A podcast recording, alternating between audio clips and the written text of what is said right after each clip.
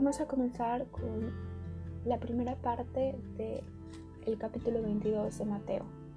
Se titula La parábola de la fiesta de bodas. Respondiendo Jesús les volvió a hablar en parábolas, diciendo, El reino de los cielos es semejante a un rey que hizo fiesta de bodas a su hijo, y envió a sus siervos a llamar a los convidados a las bodas, mas estos no quisieron venir.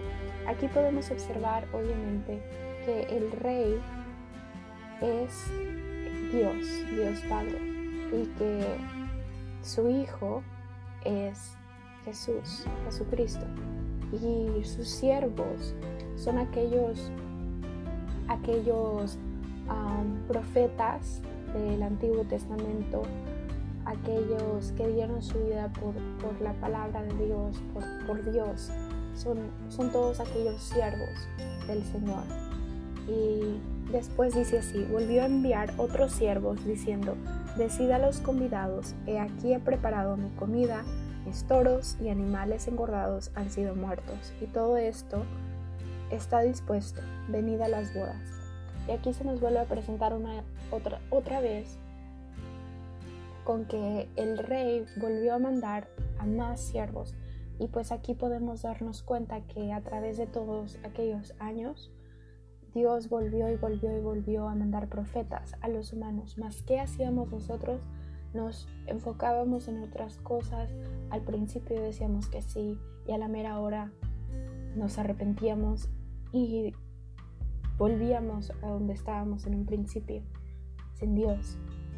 Y simplemente Dios está aquí diciéndonos que Él ha estado preparando todo. Él dio su Hijo por nosotros. Él nos promete que nunca nos va a dejar. Él mandó a los profetas. Él hizo milagros. Él nos sacó de aquella tierra en la que éramos esclavos. Él ha hecho todo, ha puesto todo sobre la mesa. Mas, ¿qué hacemos nosotros? Aquí se nos presenta el siguiente versículo. Mas ellos, sin hacer caso, se fueron, uno a su labranza y otro a sus negocios. Y nosotros al observar toda esta conmoción, toda esta compasión del Señor, muchas veces no sé si es nuestro subconsciente o, nuestra, nuestro deseo carnal, pero, pero decimos, puedo observar todo lo que estás haciendo Dios, pero simplemente quiero volver a mi vida, quiero ser aquella persona que era antes, porque es más divertido, y muchas veces lamentablemente pasa así. Pero hay que tener cuidado porque por lo que dice aquí en los siguientes versículos. Y otros, tomando a los siervos, los afrentaron y los mataron. Y es así como fue hecho con muchos profetas. Los mataron aún cuando, cuando, estaban, cuando les estaban tratando de salvar el alma por medio de las palabras del Señor. Al oírlo, el rey se enojó y enviando sus ejércitos destruyó a aquellos homicidas y quemó la ciudad y quemó su ciudad. Entonces dijo a sus siervos, las bodas a la verdad están preparadas, mas los que fueron convidados no eran dignos. Aquí yo puedo observar e incluso hice una observación y lo puse, lo escribí aquí en mi Biblia, que las personas a las que Dios estaba enviando, si podemos, uh, si podemos transferirnos al Antiguo Testamento, yo creo que está hablando de los judíos, de su pueblo elegido. Los judíos eran un pueblo que tal vez refleja nuestro, nuestro carácter ah, mundano en esta época, que somos bastante tercos y así, así eran los judíos. Dios les mandaba señales, profetas, mensajeros, aquellas personas que sí rindieron su vida por Él para que salvaran a aquellas que estaban perdidas. ¿Y qué hacían ellos?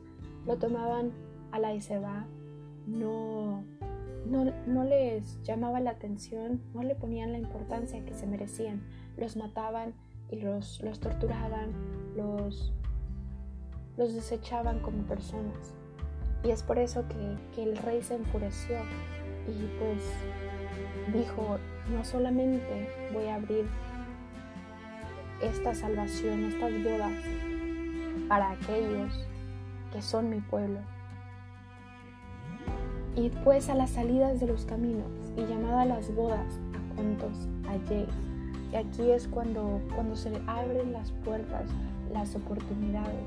Cuando Dios dice, no, no voy a ser reducido, no voy a ser un Dios que sea reducido por un pueblo, voy a abrirme a todas las naciones del mundo, voy a abrirme al mundo y le voy a dar la oportunidad al mundo de que me conozca y de que cualquiera que quiera conocerme se acerque a mí, se arrepienta y acepte a mi hijo como, como para entrar al reino de los cielos. Y saliendo los siervos por los caminos, y nosotros debemos de tomar este traje de siervos y vestirnos de siervos, porque muchas veces estamos de un lado que tal vez en nuestra vida pasada pues fuimos salvados por alguien, pero ahora es nuestro turno de tomar nuestras vestiduras y, y ir a aquellas naciones, ir a aquellas personas, simplemente no tienes que, que ir no tienes que viajar miles de kilómetros para encontrarte a alguien que no cree en Dios verdaderamente. Tal vez hasta en tu familia no creen verdaderamente en Él. Tienes que hacerle saber, pero no de manera forzosa, más con amor, como lo hizo siempre el Señor Jesús. Y recordándoles poco a poco, cada día, de lo maravilloso que es y en verdad que por medio del Espíritu Santo se vayan enamorando más de Él cada día y así luego eventualmente llegar a aquella etapa donde ya no son más haciéndose haciéndose creyentes ante la sociedad, más en verdad ser creyentes ante Dios. Y entró el rey para ver los convidados y vio ahí a un hombre, oh perdón, y saliendo los siervos por los caminos, juntaron a todos los que hallaron, juntamente malos y buenos, y las bodas fueron llenas de convidados. Y aquí podemos observar que simplemente Dios, Dios escoge a todas las personas, a todas aquellas personas que quieran seguir un camino con el Señor. Él no se fija en, Él no se fija en tu género, Él no se fija en tus riquezas, Él no se fija en tu nombre, en tus discapacidades, en tu disponibilidad, en, tu, en tus discapacidades, en tu belleza. Él se fija en tu corazón y si en verdad está dispuesto a seguir una vida con Él y está dispuesto a dejar los deseos carnales y rechazar al mundo por Él. Y entró el rey para ver a los convidados y vio ahí a un hombre que no estaba vestido de boda y le dijo, amigo, ¿cómo entraste aquí sin estar vestido de boda? Mas él enmudeció. Entonces el rey dijo a los que servían, atadle de pies y manos, echadle en las tinieblas de afuera, ahí será el lloro y el crujir de dientes, porque muchos son llamados y pocos escogidos. Y aquí podemos observar este personaje, este hombre, no viene vestido de boda. ¿Y qué, qué pasa cuando alguno de nosotros nos invitan a una, una reunión social y no estamos vestidos a como todos los demás. No, no sé, traemos un par de pantalones y una blusa, una blusa porque una blusa es algo formal, una playera muy poco formal y no nos sentimos, no nos sentimos, muchos de nosotros no nos sentimos cómodos, ¿verdad? Porque vemos a todas las personas muy arregladas. Pero aquí no vemos que, en este pasaje de la Biblia no se nos dice en ningún momento que, el hombre haya estado incómodo. No, simplemente se nos dice que pues él había llegado a esa boda y no estaba vestido de boda. Y es así como muchos de nosotros tal vez no nos vemos, pero Dios nos ve. Que en verdad no estamos vestidos de su sangre, no, no hemos ah, llegado a ese nivel de aceptarle totalmente y cuando lleguemos a ser invitados a demostrar nuestra fe, Él nos va a ver sucios o nos va a ver ah, no vestidos para la ocasión. Y es ahí cuando pues, nos vamos a dar cuenta que toda, que toda nuestra vida hemos, vivido en una mentira. Hay que decidir cambiar ya y, no dejar que más tiempo pase, porque simplemente yo, yo lo he visto, que incluyéndome yo, digo, ok, mañana voy a, voy a hacerlo mejor. Y sí, el hecho es que nunca te dejes, nunca te dejes ah, convencer por aquellas mentiras del mundo y que sigas luchando aun cuando caíste ah, o tropezaste en el día anterior o en ese mismo día, porque Dios ve nuestro esfuerzo y, nos ayuda a, no seguir a no seguir tropezando o a no tropezar tan a menudo. La cuestión del tributo. Entonces se fueron los fariseos y consultaron cómo sorprenderle en alguna palabra. Aquí podemos ver que nuevamente están tratando de pillar a Jesús y decirle, que pues necesitamos alguna manera de, matarle, porque esto no puede continuar así. Y le enviaron los discípulos de ellos con los herodianos, diciendo, Maestro, sabemos que eres amante de la verdad y que enseñas con verdad el camino de Dios, y que no te cuidas de nadie, porque no miras la apariencia de los hombres. Y aquellos ya sabían que, Dios, que Jesús, no miraba a las personas como nosotros miramos a las personas. Él mira su corazón primero y no su apariencia física. Y ellos saben esto. Dinos pues, ¿qué te parece? ¿Es lícito dar tributo a César o no? Pero Jesús, conociendo la malicia de ellos, les dijo, y aquí podemos observar nuevamente que, Jesús sabe lo que estamos pensando y que, que sabe con qué intención lo hacemos, porque aquí nos dice que Él estaba mirando con qué maldad habían planteado esta pregunta. ¿Por qué me tentáis, hipócritas? Mostradme la moneda del tributo. Y ellos le presentaron un denario. Entonces les dijo, ¿de quién es esta imagen, la inscripción? Le dijeron, de César. Y les dijo, dad pues a César lo que es de César, y a Dios lo que es de Dios. Oyendo esto se maravillaron y dejándole se fueron. Aquí, pues Jesús podemos observar que no dice ni sí ni no, que si es lícito dar tributo a César o no, él no dice si sí o no. Él simplemente nos presenta con los hechos y nos dice, ok, bueno, pues César hace esto por ustedes, ustedes deben de darle lo justo, ¿verdad? Pero ¿acaso le están dando lo justo a Dios? Denle a César lo que le corresponde, pero denle a Dios lo que le corresponde. Porque sin César, perdón, sin Dios no habría un César. Y si, si no le están dando a Dios lo que le corresponde, ¿cómo entonces le están dando a César lo que le corresponde? O sea, aquí nos ponen esta balanza. Él les, les devuelve la pregunta, Jesús. Le dice, ustedes, ¿a quién le están dando más valor? ¿A César o a Dios? Porque cada uno tiene diferentes maneras de pensar, ¿verdad? Pero Dios es el que les, les salvará. Y si César les está trayendo seguridad, no sé, por el país, porque los, el imperio romano antes se habituaba en, en, Jerusalén, si César les está trayendo, no sé, seguridad, comida, lo que sea, Dios les les dio la vida, ¿por qué no le dan a Dios lo que le corresponde? Es lo que nos pregunta una y otra vez el Señor. Y ahora no hay un César, se podría decir en la actualidad, o algún, algún imperio romano, pero figurativamente sí que lo hay, no sé, es nuestra música o nuestra tarea o nuestro, nuestra apariencia ¿A quién le estamos dando tributo nosotros? ¿A aquel César o a Dios?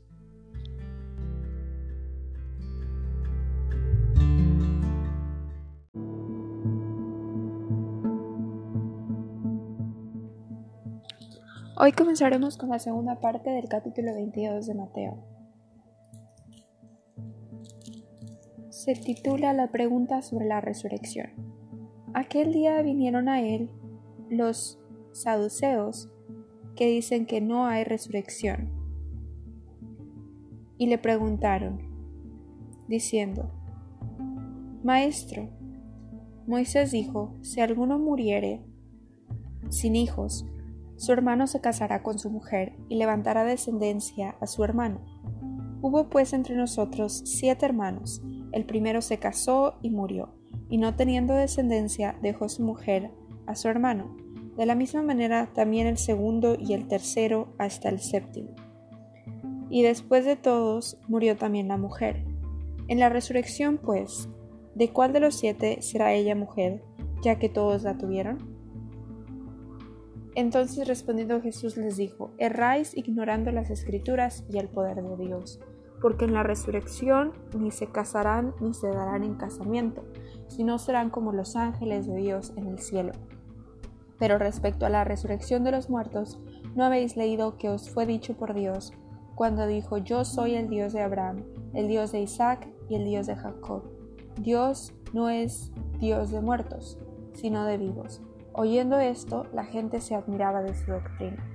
Aquí yo quiero recalcar que primero que nada, los saduceos dicen que no creen en la resurrección y me quiero ir aquí en la, en la cita que, que se nos pone al lado del versículo.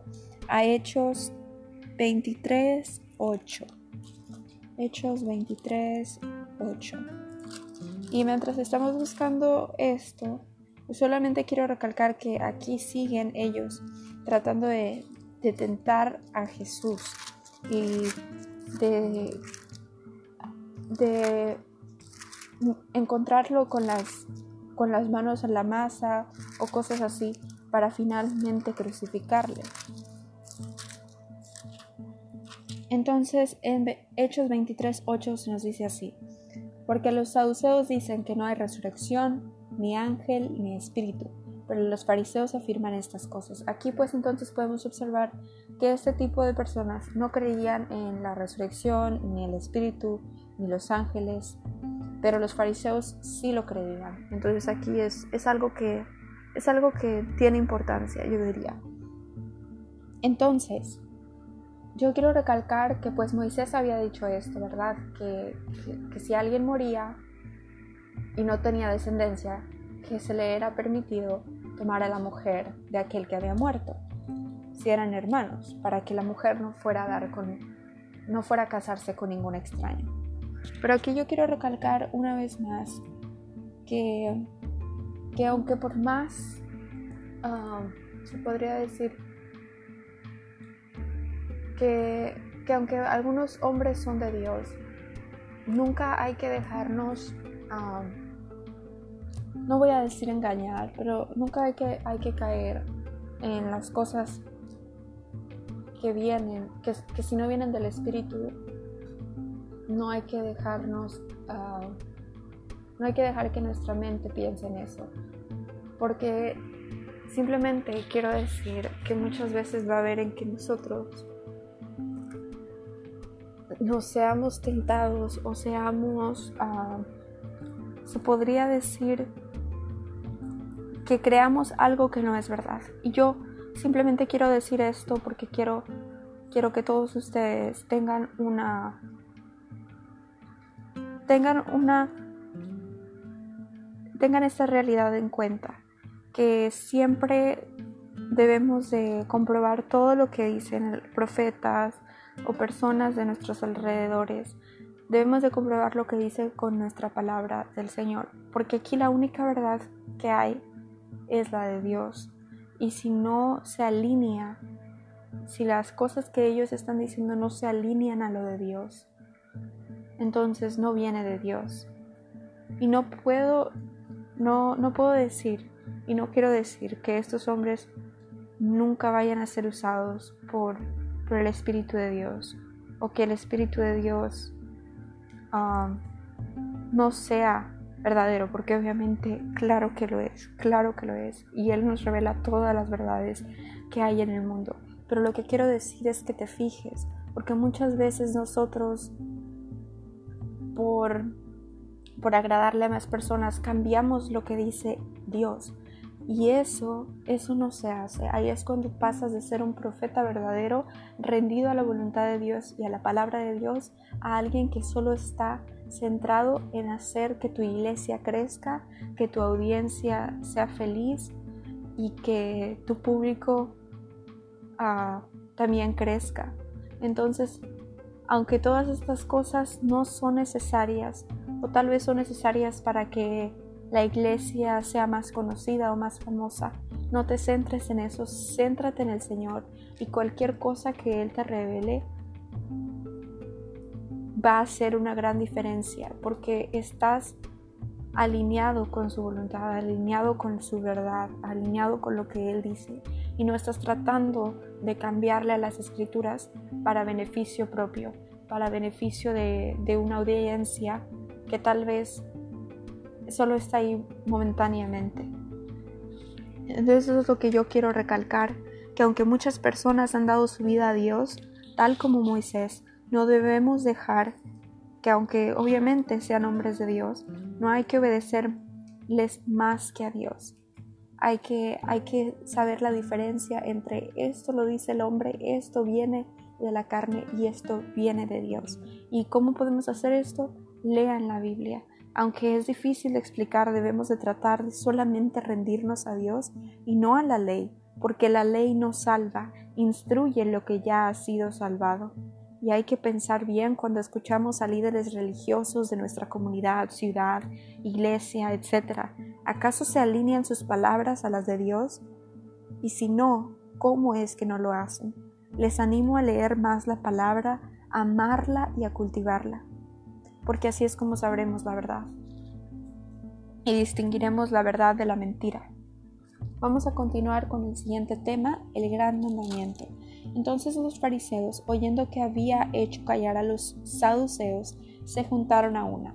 Aquí pues ellos los fariseos están diciendo, bueno, pues ya callaron a este, a este grupo de personas, ya callaron a, a aquel grupo de personas, ahora es nuestro turno para ver si puede caer o no. Y uno de ellos, intérprete de la ley, preguntó por tentarle, diciendo, Maestro, ¿cuál es el gran mandamiento en la ley? Jesús le dijo, amarás al Señor tu Dios con todo tu corazón y con toda tu alma y con toda tu mente.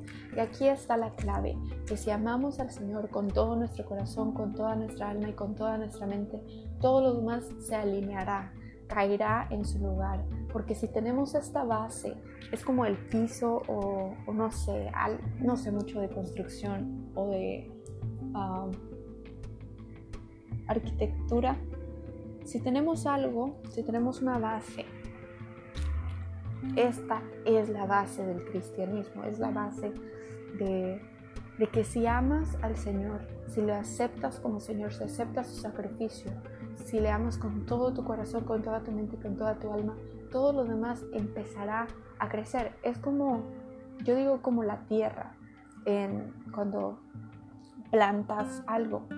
Obviamente es aquella base. Si no tienes la tierra, no puedes plantar nada.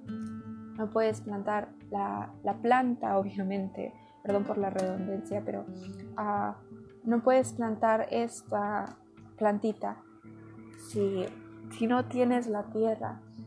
Y, y, obviamente yo creo que también es el agua que, cae por la lluvia o cosas así viene siendo el espíritu que cada que se alinea, o sea, si, si amas al Señor, todo su espíritu se te dará y, y te ayudará a recorrer esta vida.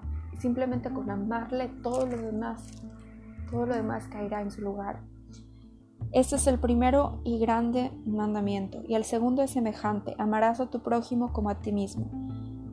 Y aquí está la clave, o sea, si amas a tu prójimo como a ti mismo, tendrás tanta felicidad en la vida, te ahorrarás tantos problemas, no estarás preocupado por, es que ella me dijo eso, yo, yo le tengo que contestar igual. No, vas a cambiar tu carácter y es una de las cosas más hermosas que hay en la vida, de verdad. Por ejemplo, ya no estás preocupado por hacerle creer a las personas que eres mejor, más estás preocupado por hacerle creer a Dios, perdón, que eres mejor, que eres mejor que eso, que eres mejor que lo carnal, que eres mejor que tu pasado. De estos dos mandamientos depende toda la ley y los profetas. Y si queremos ser profetas del Señor, hay que tomar estos dos mandamientos y nunca, nunca, nunca, nunca olvidarlos. Hay que tenerlos bien presentes cada vez que vayamos a comenzar el día no solamente cuando vayamos a hacer algo bueno o algo difícil. Hay que tenerlo siempre presente desde que abrimos los ojos en la mañana. ¿De quién es hijo el Cristo? Y estando juntos los fariseos, Jesús les preguntó diciendo, ¿qué pensáis del Cristo? ¿De quién es hijo? Le dijeron, de David. Aquí ellos una vez más no aceptan la ascendencia divina del Señor Jesucristo. Están centrados en que el Señor Jesucristo es 100% humano y aunque sí lo es, también es 100% Dios. Y debemos aceptar su divinidad, de que Él no solamente es un humano. Y aquí es así como lo están tachando los fariseos, de que no, tú dices que tú naciste de una, una mujer virgen, y que tu Padre está en los cielos y que tu Padre es Dios, pero nosotros creemos que simplemente no estás diciendo la verdad, que tú, tal como nosotros, eres hijo de un humano y tienes descendencia humana.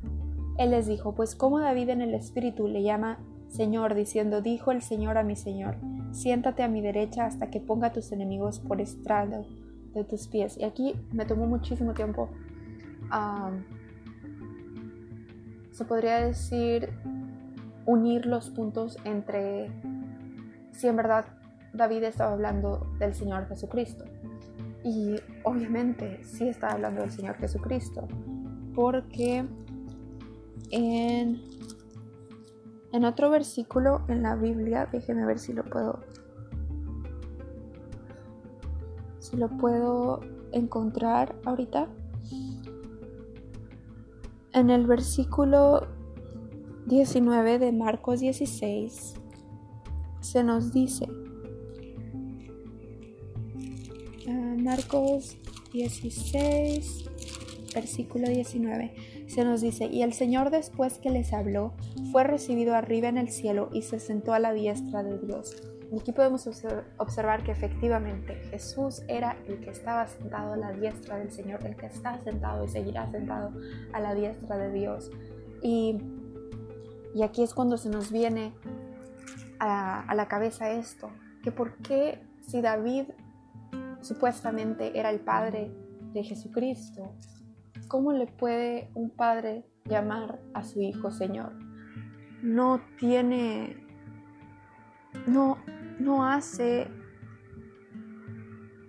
ah, no tiene sentido simplemente. ¿Cómo un padre le va a llamar a su hijo Señor? Pues si David le llama Señor, ¿cómo es su hijo? Y nadie le podía responder palabra, ni osó alguna desde aquel día preguntarle más.